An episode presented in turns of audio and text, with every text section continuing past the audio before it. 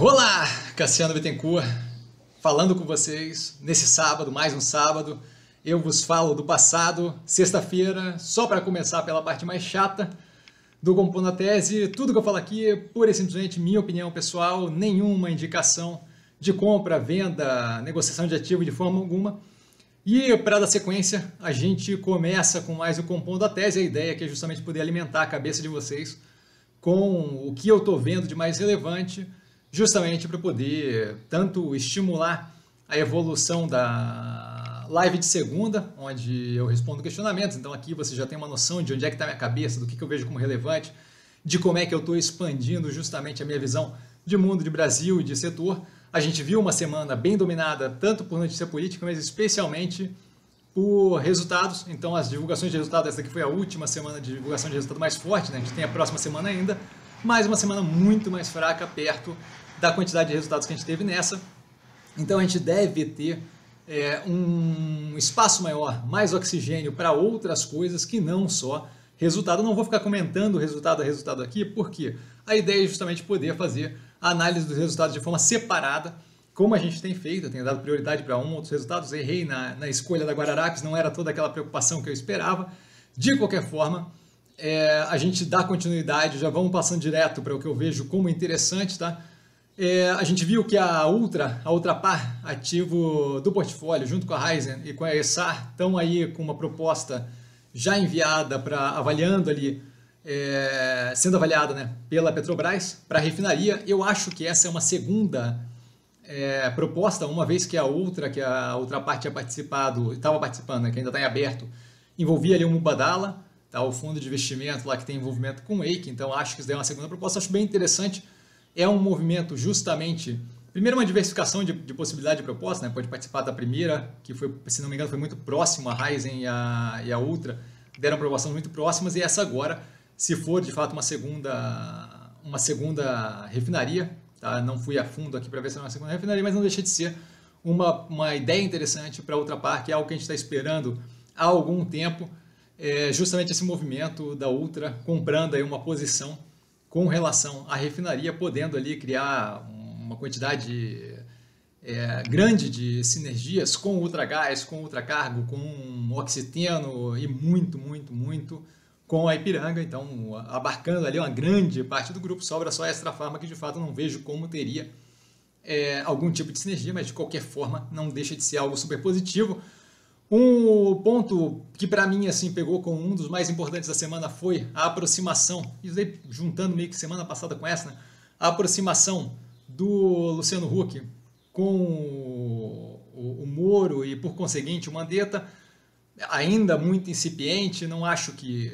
É, não, não, não vejo, não tem como avaliar ainda uma possibilidade disso vingar ou não para 2022. Não é o ponto de quem está participando, não é o Mandetta, não é o Hulk, não é o Sérgio Moro, não é a opinião do Maia sobre o Moro participar ou não. É muito mais você começar a ver um andamento tá, de a, a tentativa de formação de um grupo político mais de centro, justamente para evitar a polarização nas eleições de 2022, que foi o que a gente viu nas eleições de 2018, o que poderia dar aí uma opção com mais força, direcionado no centro é, do espectro político. Eu vejo isso como interessante, acho que é uma, um posicionamento, uma opção que, que visa menos extremismo, tanto para o lado da esquerda quanto para o lado da direita, o que acaba ajudando, colaborando, é, de certa forma, para uma tranquilidade maior financeira, um caminho mais é, direcionado para a reforma, um, uma política menos errática, mais sensata,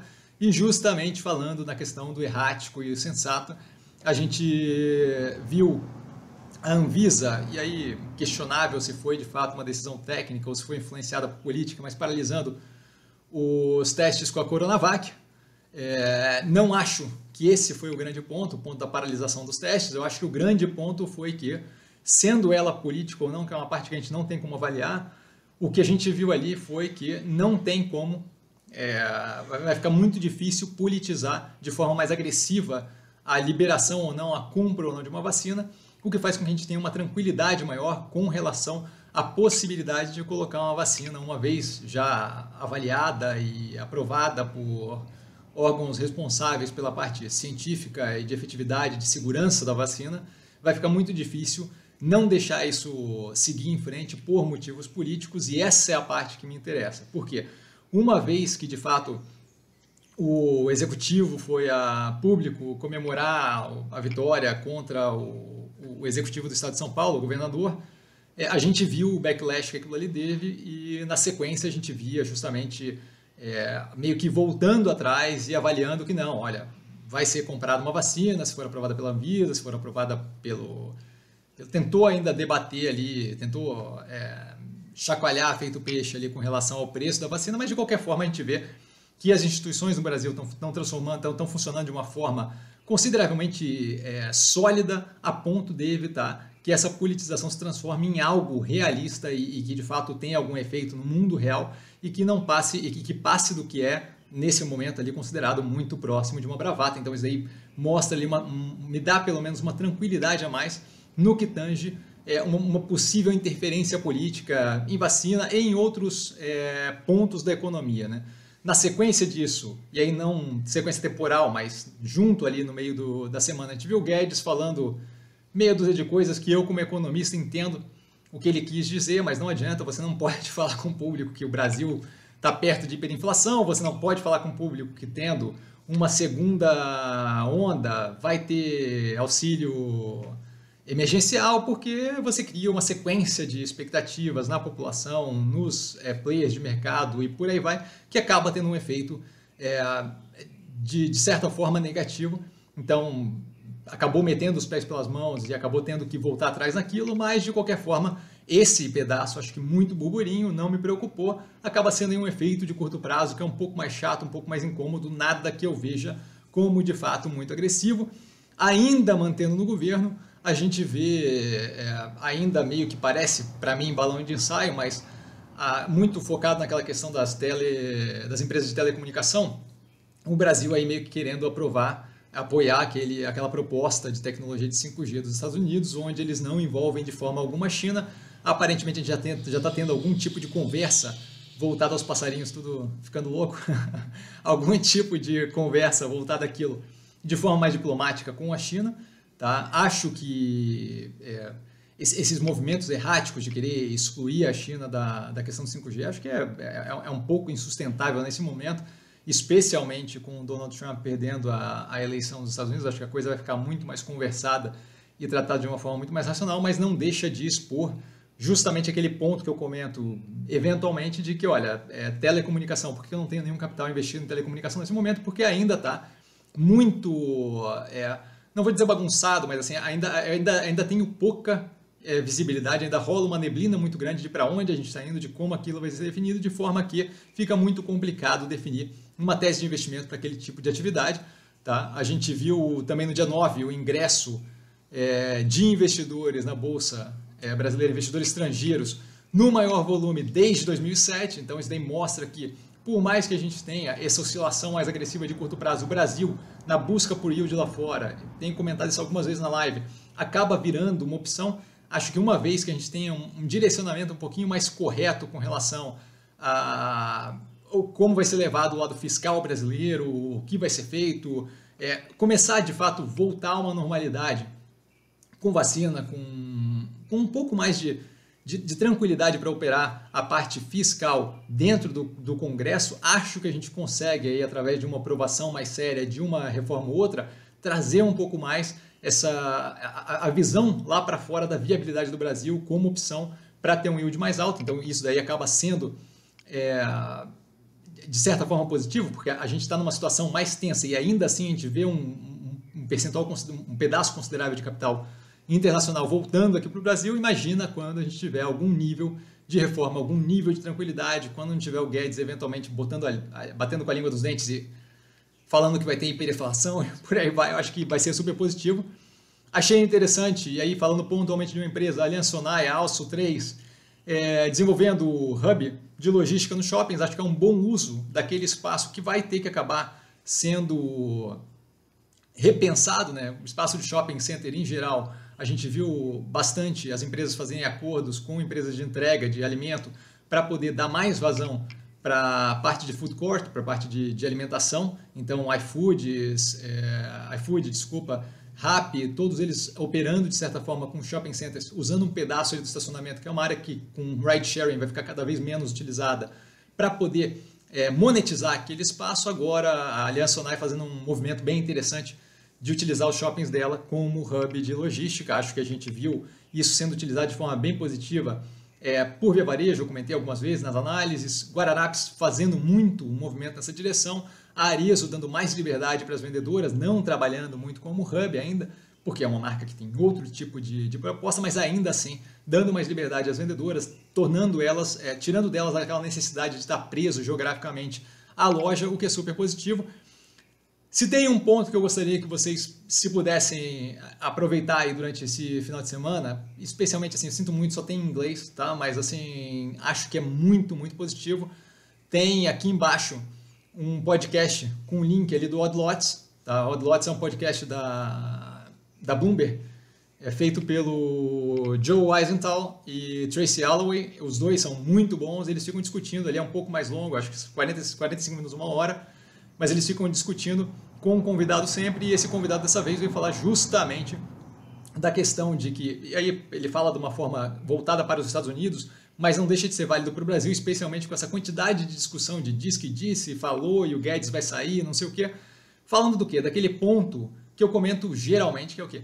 É, a, a, a, necessidade de gerar fato político o tempo todo e de ver o efeito disso imediatista na Bolsa é algo que desgasta o investidor e que eu não vejo sentido, porque a gente tem que ver o que acontece nos finalmente e não aquele burburinho consistente. A gente viu ontem o Guedes falar besteira, a bolsa afundar, hoje o Guedes não fala nada, a bolsa subir. Então, assim, é, novamente mostrando que as coisas têm que ser avaliadas de, com uma visão um pouquinho mais longo prazista, um pouquinho menos desespero momentâneo daquele momento.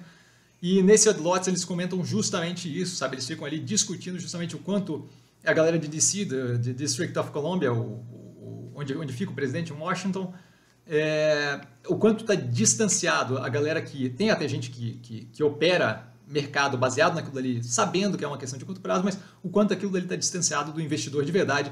Então, aconselho vocês a dar uma olhada. É o Odd Lots, a political reporter argues that Wall Street doesn't get DC. Então, tá aqui embaixo, tá? É só dar uma olhada ali. Eu acho que vale muito a pena para quem sabe inglês, vai, vai fazer muita diferença. Eu achei muito positivo, é o podcast da semana para mim. Tá? É, de qualquer forma, para quem não sabe, se quiser conversar comigo no Instagram, a gente dá uma conversada mais, eu tento dar uma ajudada, mas é muito, muito, muito positivo aquele, aquele podcast ali para o final de semana. Tá aqui embaixo na descrição. Tá? É, o Itaú fazendo um movimento aí, é, a, a, Volkswagen com movimento de assinatura de veículo na semana passada. Vieram inclusive me comentar, pô, Cassiano, que legal, a gente tinha comentado disso na live, blá blá blá com relação à locadora de veículo. Né? Semana passada, Volkswagen com serviço de assinatura. Nessa semana, Toyota lançando serviço de terceirização de frota empresarial.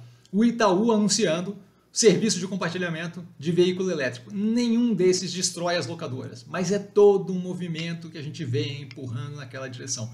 Eis o porquê do meu incômodo, não acho que é ruim, as empresas operam bem, mas eis o porquê do meu incômodo constante que eu sempre falo quando me perguntam de movida de é, localiza e por aí vai. Qual é o ponto? O ponto é que a gente está indo numa direção que eu acho que para elas vai ficar cada vez mais apertado. Empresas montadoras tendo que buscar fonte de renda em outros lugares, bancos vendo essa possibilidade de é, compartilhamento de veículo, de assinatura de veículo como uma possibilidade, porque já, já, trabalham com instrumentos financeiros naquele sentido, certo? Você vê, aqui no Brasil não é muito comum, mas nos Estados Unidos é bem comum ter leasing tá, de veículo. Então, já trabalham com aquele tipo de instrumento, aquilo ali pode ser mais uma fonte de renda. A gente tem fintech brigando, as margens espremendo, é mais um estímulo para ir naquela direção. As montadoras, margem espremendo, mais um estímulo para ir naquela direção, e é isso que a gente tem visto acontecer paulatinamente. Então, acho que é algo para a gente observar. Eu peço desculpa pelo caminhão.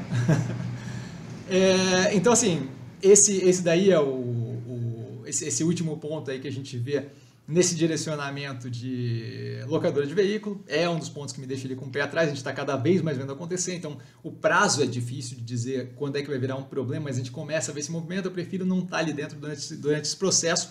E como último ponto, é um ponto mais a título de curiosidade, tá? É o volume negociado de BDR que cresceu 10 vezes com a liberação do regulamentação de que tinha que ser investidor qualificado, ou seja, com mais de um milhão de reais em, em ativos financeiros.